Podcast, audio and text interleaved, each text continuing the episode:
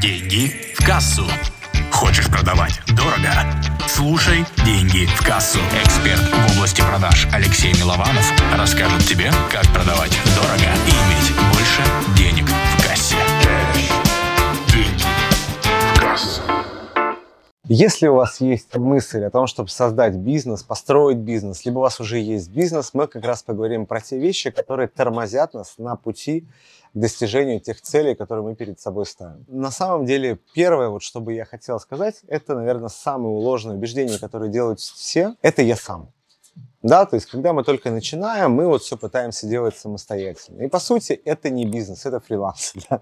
Когда мы самостоятельно делаем лучше всех, все за всех, и никто не делает. И понимаю, что нам особо никто не нужен. Единственный, кто у нас есть, это помощник, которому мы просто там, кидаем часть задач. Но скажу честно, что назвать это бизнесом, назвать это каким-то серьезным результатом очень и очень сложно. Вот, поэтому здесь очень важно понимать, что если мы хотим строить бизнес, то тут уже наша основная задача, то есть все больше и больше и больше делегировать и привлекать тех людей, которые могут нам в этом вопросе помогать. Второе убеждение, которое я бы хотел ну, то есть разобрать, это убеждение «я самый умный». Ну, действительно, нам очень сложно да, вообще признаться, но мне, во всяком случае, сложно, что есть люди умнее меня, да, то есть, но самое удивительное, когда я сталкиваюсь с работой, я понимаю, что есть, есть люди, которые намного лучше разбираются в другой теме. Я просто перестал сравнивать людей, я просто говорю то, что вот талантливый человек, я талантливый человек, вот этот человек талантлив в этом, я талантлив в этом. То есть вот и мы работаем вместе. Да, там, мне человек помогает в таком-то, таком-то вопросе, где он разбирается лучше меня, а я не хочу туда лезть. И я не хочу туда особо влезать. Мне важно, чтобы там был результат. Прежде чем мы продолжим, перейди по этой ссылке.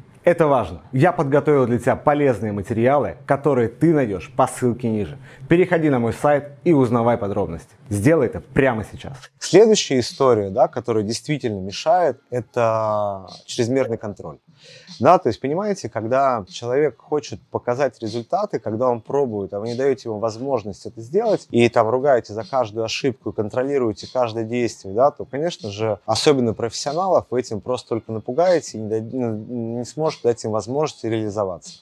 А того человека, который там и так забитый, как бы, да, то есть забьете еще больше своим чрезмерным контролем. Поэтому здесь нужно все-таки, конечно же, больше непосредственно вкладывать в привлечение людей, в найм сильных людей, да, чтобы отсеивать тех людей, которые работать не будете, не готовы. Но вы знаете, как нанимает долго, увольняй быстро. Да? Вот, вот все-таки вот этот тезис, это действительно очень сильно решает. И здесь важно, чтобы те люди, которые вы брали, то есть, чтобы вы им дали возможность реализоваться, попробовать и дали им необходимый ресурс для реализации своих задач. Четвертое. А, наверное, одно из очень популярных, вот чтобы нужно быть успешным, да, особенно в бизнесе, нужно прям очень-очень много работать. На самом не нужно, да, то есть я могу сказать так, то, что иногда бывает абсолютно разные корреляции. Вроде ты работаешь, работаешь, работаешь, что ты делаешь, что ты делаешь, что ты делаешь, результатов нет, потом бац, там, условно, и расслабился, отпустил ситуацию, и пришли крупные клиенты и какие-то истории. То есть, ну, вот работа велась долго, системно, вот, и поэтому результаты все равно они приходят рано или поздно. Могу сказать так, то, что нужно определить то время, которое вы готовы инвестировать да, в развитие проекта, да, и, соответственно, этим временем заниматься. Это, наверное, оптимальное, что может быть.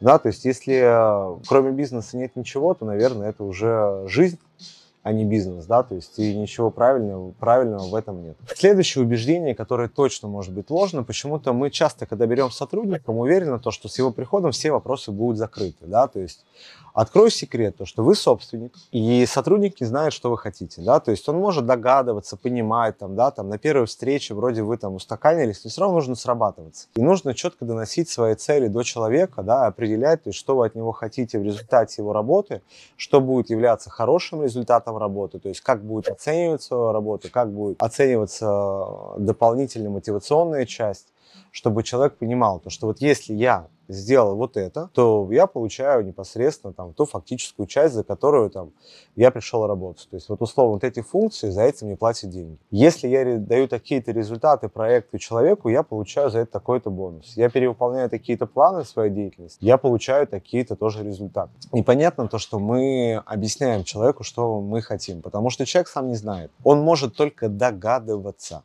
а за нас он думать не вправе и не может. Он может нас спросить, но у нее всех хватит сил, чтобы задать собственнику бизнеса, да, уточняющие вопросы и услышать какое-то пренебрежение, да, там в голосе. Вот поэтому здесь очень важно открыто говорить с людьми, что вам важно, что вы хотите, делиться с этим. И здесь, конечно же, это является одной из ключевых. Что еще, наверное, тоже важно, вот это убеждение, вот как раз то, что сотрудники сами должны себе придумать задачи, тоже вот, ну, не, не должны. Да, вот, вот по факту не должны. То есть если у вас нет в системно внедренного процесса, где люди сами докидывают, придумывают себе идеи, улучшают свое направление, то не будет. Да, вот, то есть, например, что я сейчас стал делать там на своих планерках? Да, у человека есть отчетность каждого планера, по планерке докладывает своей тематики, и теперь мы просто регулярно внедряем там три гипотезы, что можно сделать, чтобы улучшить это направление. Просто вот как системный процесс. Понятно, Понятно, что это немного там в рамках недели, но в рамках месяца это уже достаточно, в рамках года это уже много. И что-то из этого обязательно будет стрелять, что-то из этого будет, ну, то есть использовано для того, чтобы попробовать, протестировать, и, возможно, это действительно стрельнет.